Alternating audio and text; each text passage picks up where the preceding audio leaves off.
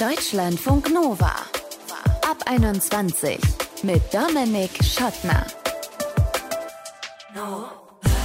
Hey, schön, dass ihr dabei seid. Liebeskummer sieht von außen ja immer so einfach aus, ne? Das ist ein Paradies für gut gemeinte Ratschläge. Musst du nur dies machen, das machen, dich da ein bisschen vergnügen. Zack, Liebeskummer weg. Und auch wir kommen in diesem Ab 21 Podcast, schön, dass ihr dabei seid übrigens, auch wir kommen nicht ohne Ratschläge aus. Aber die sind natürlich fundiert recherchiert und werden sehr überzeugend präsentiert von den Autorinnen Michelle Lötzner und Leonie Rachel Soil. Beide haben Bücher geschrieben zum Thema und aus beiden wird klar, dass Liebeskummer echt keine Bagatelle ist, sondern dass es zum Beispiel auch körperliche Schmerzen verursachen kann, mit denen nicht zu spaßen ist. Mehr gleich. Davon kann aber auch Laura erzählen, dass das wirklich keine Bagatelle ist, weil in Lauras Leben gab es schon eine Menge Liebeskummer, der sich auch im Freundeskreis abgespielt hat und auch Kinder waren ein Thema. Sprechen wir drüber. Hallo Laura. Hallo Dominik. Laura, du hast dich bei uns gemeldet per WhatsApp und hast uns deine ehrlicherweise doch ziemlich komplexe Story erzählt. Ich will mich jetzt für das Gespräch nur auf eine dieser verschiedenen Untergeschichten konzentrieren. Wir sagen mal, wir gehen zehn Jahre zurück. Du warst zu Anfang 20, warst in einer Beziehung, hast aus dem gemeinsamen Freundeskreis dann einen anderen Mann kennengelernt, der auch in einer Beziehung war und dann aus anderen Gründen hast du dich von deinem damaligen Freund getrennt und dann ging es erst so richtig los, richtig? Ja. Was ging dann los? ja, es war, es war für mich sehr schwierig, weil ich in dem Freundeskreis dadurch durch die Trennung keinen guten Stand hatte und der gemeinsame Freund war so der Einzige, der da zu mir gestanden hat und mir Halt gegeben hat und alles eigentlich auf einer recht freundschaftlichen Basis. Und ja, im Laufe der Zeit haben wir uns immer mehr erzählt, tiefere Gedanken ausgetauscht und durchaus auch geflirtet, mhm. aber eigentlich mit dem, also ich kannte ja auch seine Freundin und seine Familie quasi, die ich auch sehr mochte. Und deswegen war das vielleicht auch ein bisschen blauäugig von mir, dass ich davon ausging, dass das halt alles rein freundschaftlich ist. Mhm. Also zum Verständnis, du warst da schon getrennt von deinem damaligen Freund? Ja. Und er hatte noch eine Freundin oder Frau und auch schon Kind oder Kinder? Genau, als ich ihn kennengelernt habe, hatte er einen Sohn und seine Freundin war schwanger mit dem zweiten Kind. Mhm. Und ihr habt euch dann außerhalb irgendwie äh, so im Café getroffen oder, oder wie, wie müssen wir uns das vorstellen? Nein, ich spiele gerne online, spiele er auch und der Freundeskreis dreht sich auch so in diesem Bereich, zwar lokal, so dass man sich auch vor Ort trifft, aber da wir ja sonst nicht so viel miteinander zu tun hatten, haben wir das vor allem eigentlich online gehabt und mhm. viel online auch gesprochen, also nicht geschrieben, sondern so wie wir jetzt gesprochen und und dabei seid ihr auch ein bisschen flirty geworden und habt euch auch ein bisschen, äh, unsere Großeltern hätten gesagt, äh, geneckt. Ja, auf jeden Fall. Und ich glaube, äh, ihm hat das halt sehr viel Spaß gemacht. Dir und auch. wir haben dann, ja, mir auch. Wir haben da auch einen sehr ähnlichen Humor. Mhm. Ja, und irgendwie habe ich das unterschätzt, dass er, also. Dass er eine Familie hat oder was, was das im Freundeskreis nein, auslösen das, kann? Das habe ich nicht unterschätzt. Ich habe unterschätzt, also ich war der Meinung, also ich habe sie erlebt zusammen, diese Familie, und es war für mich nahezu perfekt. ich bin gar nicht auf die Idee gekommen, dass, dass das irgendwie antastbar wäre. Mhm. Und tatsächlich war er aber gar nicht glücklich in dieser Beziehung. Mhm. Und ich bin da quasi offene Türen eingerannt. Okay. Und er hat dir dann irgendwann zu verstehen gegeben, dass er da nicht glücklich ist und dass bei euch beiden vielleicht auch mehr drin wäre als nur ein Online-Flirten und Necken. Ja, er hat seine Beziehung selber auch etwas falsch eingeschätzt und war der Meinung, es gäbe eine Möglichkeit eines genehmigten Seitensprungs oder sogar einer offenen Beziehung. Mhm. Und das habt ihr dann mal auf die Probe gestellt und auf die Weise erfahren, er hat das fälschlicherweise angenommen? Oder wie habt ihr dann gemerkt, dass das in einem falschen Glauben war? Sie hat unseren Chatverlauf bei WhatsApp entdeckt. Na bravo. Ohne dass jemals körperlich was zwischen uns passiert wäre, aber natürlich war es ganz klar emotionaler Betrug. Ne? Mhm. Also deswegen kann ich ihre Reaktion auch völlig verstehen. Also und dann hat sie dir gesagt, äh, Laura, bitte such doch mal das weiter, lass meinen Freund in Ruhe, oder? Ja, sie hat mir verboten, Kontakt weiter mit ihm zu haben. Und ich weiß noch ganz genau, sie hat geschrieben, ähm, äh, Entschuldigung, mhm. ähm, ich würde alles tun, um meine Familie zu beschützen. Was man auch verstehen kann irgendwie, ne? Ja. Ich hätte es äh, wahrscheinlich ganz genauso gemacht damals. Ja, so eine Familie ist schon ein fragiles Gebilde und wenn man da merkt, da will irgendjemand, will vielleicht gar nicht mal, aber da ist jemand, der das fragile Gebilde irgendwie zum Einsturz bringen könnte, da ist man, glaube ich, ziemlich territorial. Da ist man irgendwie so, will man das verteidigen auf eine, ähm, auf die eine oder andere Weise, kann ich mir gut vorstellen. Was hast du dir ausgemalt, was mit diesem Mann alles sein könnte? Tatsächlich wurde es für mich relativ real, als er dieses Konzept der offenen Beziehung reingebracht hat. Weil vorher wäre das für mich irgendwie gar nicht vertretbar gewesen, dass die Beziehung meinetwegen irgendwie endet. Und da habe ich halt angefangen, mir das doch intensiver vorzustellen. Und das war in meiner Vorstellung auch sehr schön, ja.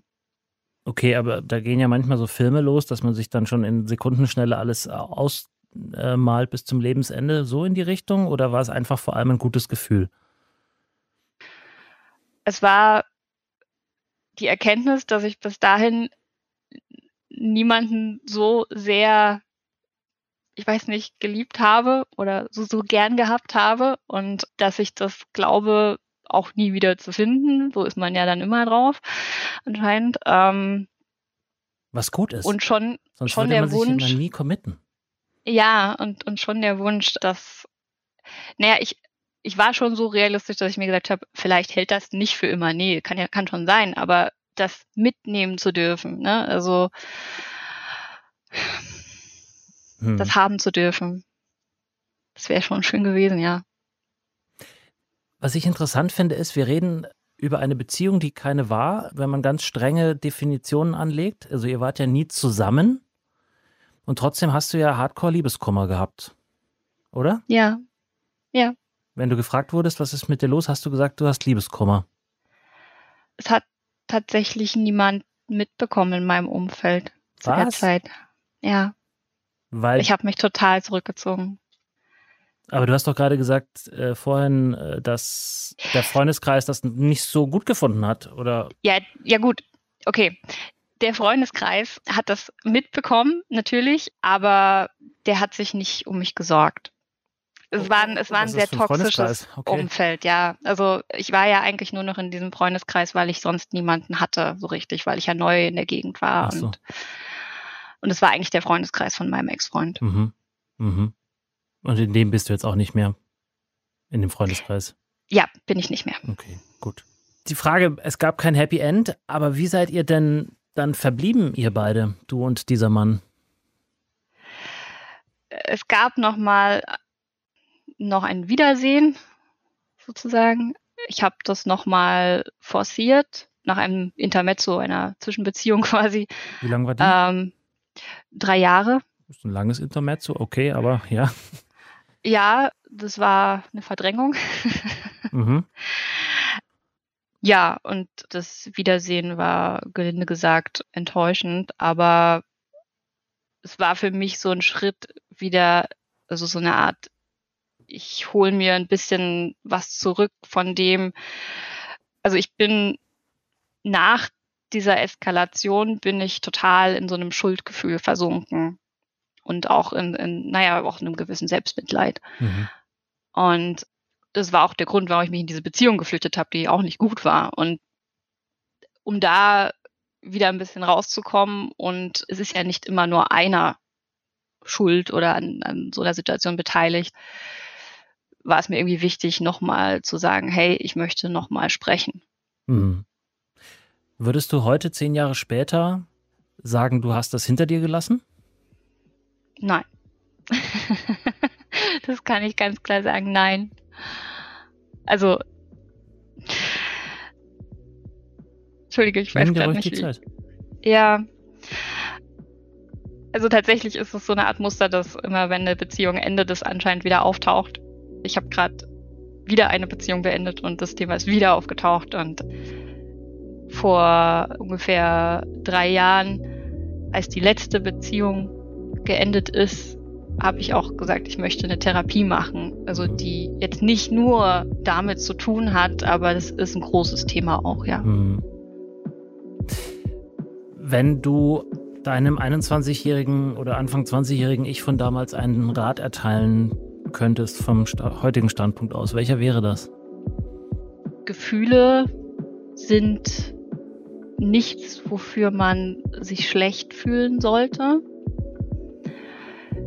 Und du solltest für das einstehen, was du fühlst und was du auch möchtest.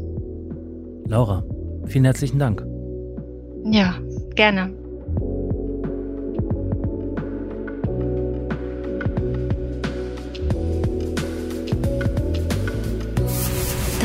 Deutschlandfunk Nova.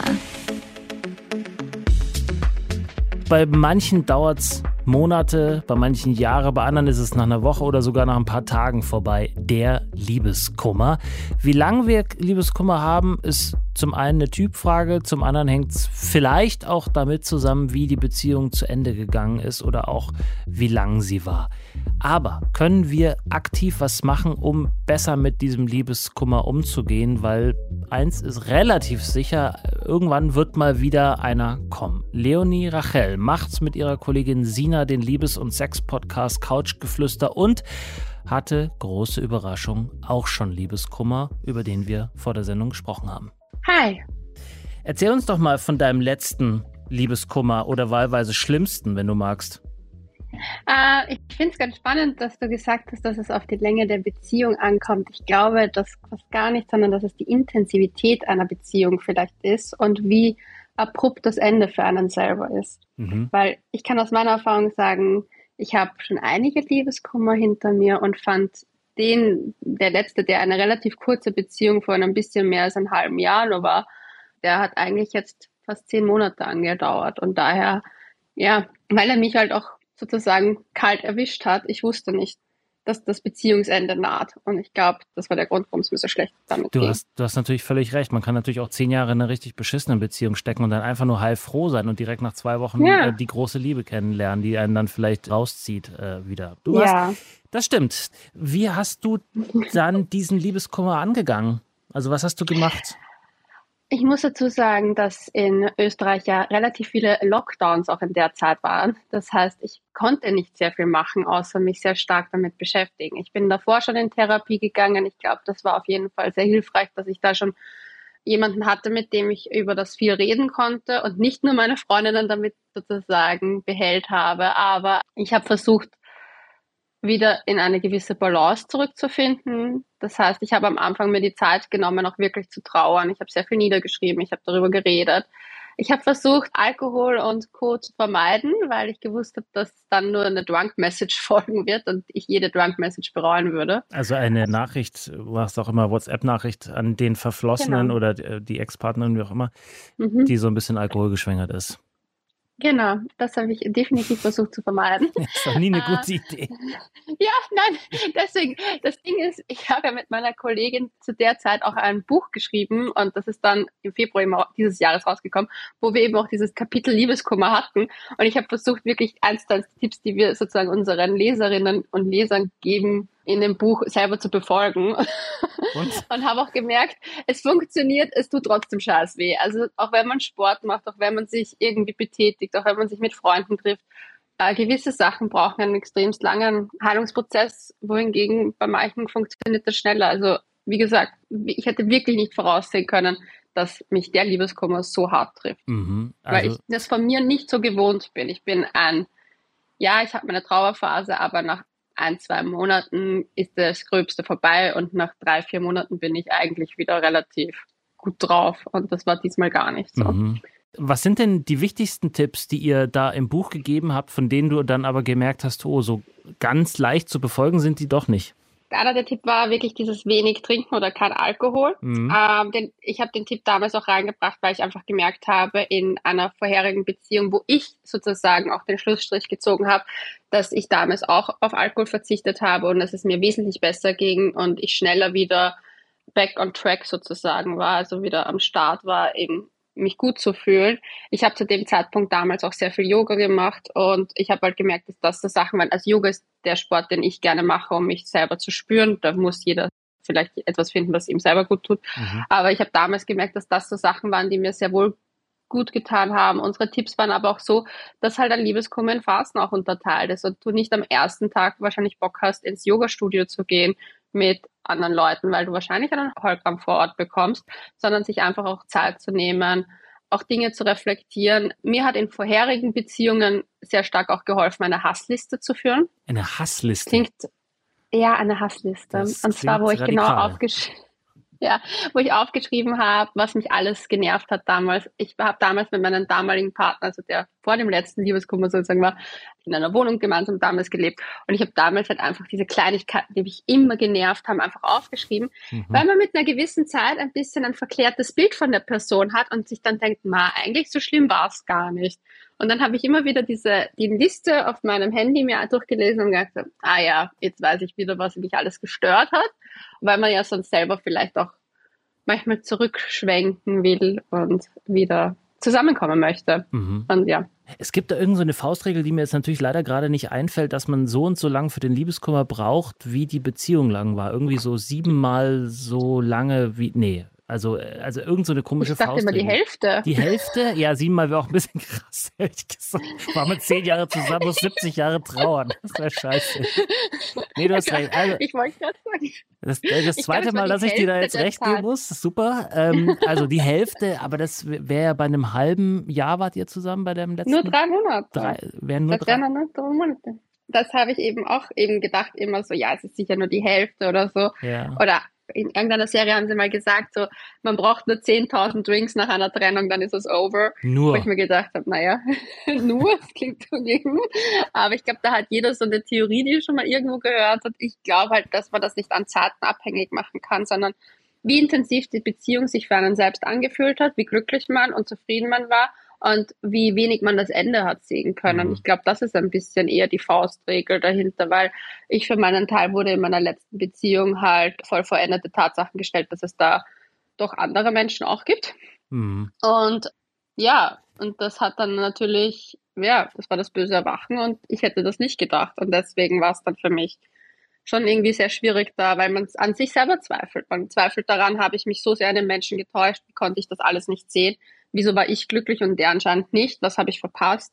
Das waren schon Gedanken, die mich dann danach sehr lange beschäftigt haben, beziehungsweise bis jetzt eigentlich noch beschäftigen, weil es nie wirklich eine Auflösung dazu gab. Und das ist, glaube ich, auch etwas, wenn man nie ein klärendes, wirklich ehrliches Gespräch danach führt, hadert man oft mhm. mit dem. Und, ja, und haderst du jetzt immer noch? Ich muss sagen, seit äh, Anfang Mai geht es mir besser. Also das ist nicht mehr so, dass ich diesen Menschen zurückhaben wollen würde, aber ich vermisse die Person, die ich war. Also die Person, die ich auch vor der Beziehung überhaupt war, weil ich ein sehr lebensfroher Mensch war mit sehr viel Leichtigkeit und es eine gewisse Schwere ist in mir geblieben und mal schauen, wie lange es braucht, die wieder loszuwerden. Aber mit dem hadere ich mehr als jetzt, also den Menschen möchte ich partout nicht mehr zurück. Zusammengefasst, Leonie, den Alkohol haben wir jetzt schon ähm, ausführlich behandelt, ähm, den wegzulassen. Mhm. Aber was hat dir mhm. denn am allermeisten Perspektive gegeben? Das Wissen, dass es auch andere Menschen auf der Welt gibt? Oder waren es die Tipps aus deinem eigenen Buch? Oder was hat dich dazu gebracht, dann doch irgendwann zu sagen, okay, ich muss wieder nach vorne schauen? Ich denke, es war eine Kombination aus einigen Dingen. Zum einen, ich habe einen sehr liebevollen Freundeskreis, ich habe eine großartige Community, mit der ich das teilen konnte und eben auch erfahren konnte, wie viel anderen Menschen es genauso ging. Mir hat eigentlich auch sehr geholfen zu wissen, dass sozusagen der Lockdown irgendwann mal vorbei ist und dass ich dann wieder leben kann. Also im Sinne von rausgehen kann und ja, wieder versuchen, mich auch abzulenken, weil immer nur in der Wohnung zu sitzen doch sehr schwierig war das hat mir Hoffnung gegeben und daran habe ich irgendwie, ja, jetzt ist es so, dass man natürlich, manche Beziehungen lassen einen einfach nicht so leicht los und sind ein bisschen wie Schatten, aber man kommt irgendwie damit klar im Alltag. Sagt Leonie Rachel vom Liebes- und Sex-Podcast Couchgeflüster. Sie hat uns erzählt, wie ihr letzter Liebeskummer sie beschäftigt hat und wie sie rausgekommen ist. Danke dir. Danke dir vielmals.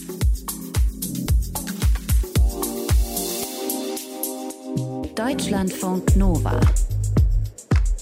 Habt ihr mal eure Eltern Tanten, Onkel, generell Verwandtschaft gefragt, wie deren erster Liebeskummer so war. Eher nicht. Aber ist irgendwie seltsam, ne? Man spricht gerne und oft darüber, wie die tolle Legende vom Kennenlernen ist, aber wie die andere Seite ist, das Ende und das, was danach kommt, das äh, lässt man meistens runterfallen. Ist ja auch wenig glorreich. Und wir wissen auch noch selber wenig darüber, was da eigentlich mit uns, in uns passiert, wenn wir um unsere Liebe trauern. Weil Liebeskummer, auch wenn das immer so ein bisschen pubertär klingt, es ist eigentlich eine Trauerphase. Eine, über die die Journalistin und Autorin Michelle Lötzner ein Buch geschrieben hat und sie sagt, wir alle unterschätzten Liebeskummer dramatisch. Liebeskummer ist so eine tiefe seelische Krise, die so wenig ernst genommen wird, dass man sich wirklich fragen muss, wann genau unser Herz so betoniert wurde. Jeder, der Liebeskummer hat, braucht unser Mitgefühl und wir müssen ganz dringend, ich versuche immer das Wort müssen zu vermeiden, aber hier setze ich es an, weil wir müssen ganz dringend vermeiden und aufhören, Liebeskummer zu bagatellisieren.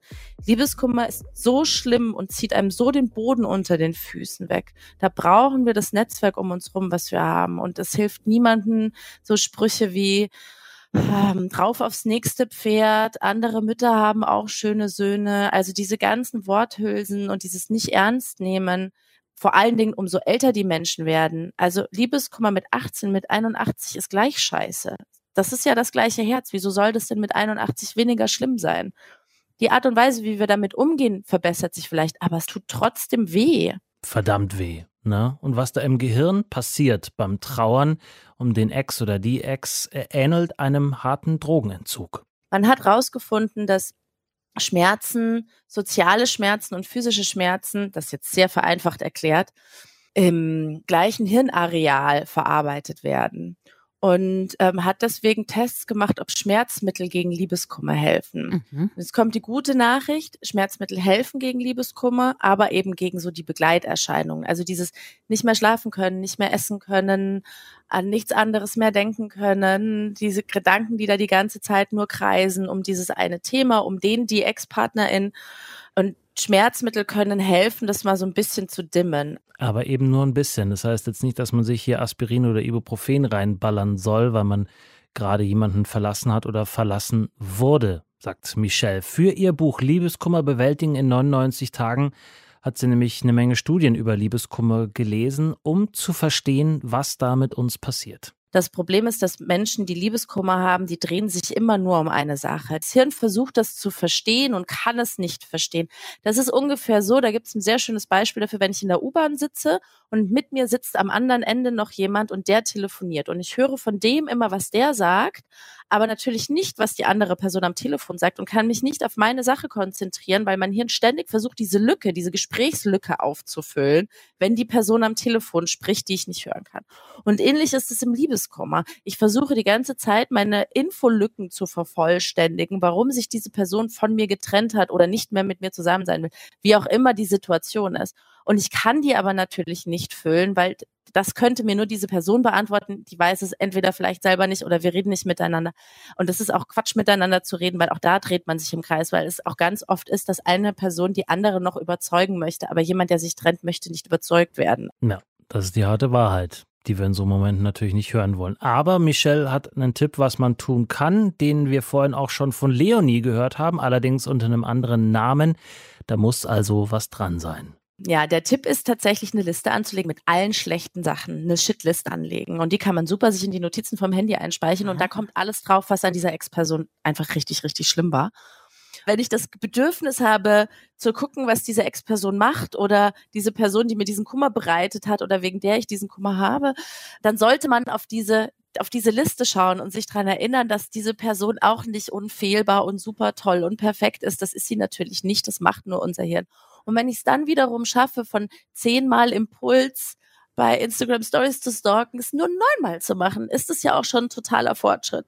Und diese Obsession mit dem oder der Ex ist ja auch für Außenstehende, für FreundInnen oder Familie total anstrengend. Und Michelle sagt, für eine Person mit Liebeskummer da zu sein, ist gar nicht mal so einfach wenn ich es schaffe, lange zuhören. Und deswegen habe ich so weit ausgeholt. Das ist natürlich wahnsinnig anstrengend, so einer Person so lange zuzuhören. Vor allen Dingen, wenn man versucht ja dann auch lösungsorientiert irgendwie Tipps zu geben und die sich trotzdem immer im Kreis dreht. Da sein, sich diesen ganzen Kram 150.000 Mal anhören, auch wenn es anstrengend ist, ist super. Sich immer wieder melden, wenn Menschen sich zurückziehen und zwar nicht melden mit diesem, naja, wenn du was brauchst, melde dich, sondern proaktiv nachfragen, wie geht's dir heute? Soll ich vorbeikommen? Kann ich dir dieses, also nicht brauchst du was, sondern kann ich dir was zu essen bringen? Möchtest du mit mir spazieren gehen? Möchtest du mit mir einen Kaffee trinken gehen? Also konkrete Vorschläge machen. Und dann muss man halt auch einfach aushalten, dass das Kaffee-Date dann vielleicht nicht ganz so lustig ist wie früher, aber auch das kann ja vorbeigehen. Michelle Lötzner war das, Autorin des Buchs Liebeskummer bewältigen in 99 Tagen. Liebeskummer ist alles andere als banal, haben wir gehört, ähnelt in Schmerzen auch körperlichen Schmerzen. So, und wenn ihr jetzt sagt, ach, das war ja noch gar nichts, beim Thema Liebeskummer. Hört erstmal meine Liebeskummer-Geschichte sehr gerne. Mail at deutschlandfunknova.de. Oder die andere Möglichkeit ist, uns eine WhatsApp, Text- oder Sprachnachricht zu schicken. 0160 91 36 08 52. Und wenn ihr gerade schon dabei seid, ihr kennt doch die Sache, wenn ihr in den Baumarkt geht. Der einzige Ort, wo sogar weiße Männer erniedrigt werden von anderen weißen Männern. Habt ihr das schon mal erlebt? Entweder als Mann oder als Frau oder als was auch immer. Das wollen wir auch hören. Gern an dieselben Adressen. Ich bin Dominik Schottner. Vielen Dank fürs Zuhören. Bleibt gesund und geschmeidig. Ciao. Deutschlandfunk Nova. Ab 21. Immer Montag bis Freitag auf deutschlandfunknova.de und überall, wo es Podcasts gibt. Deutschlandfunk Nova. Ab 21.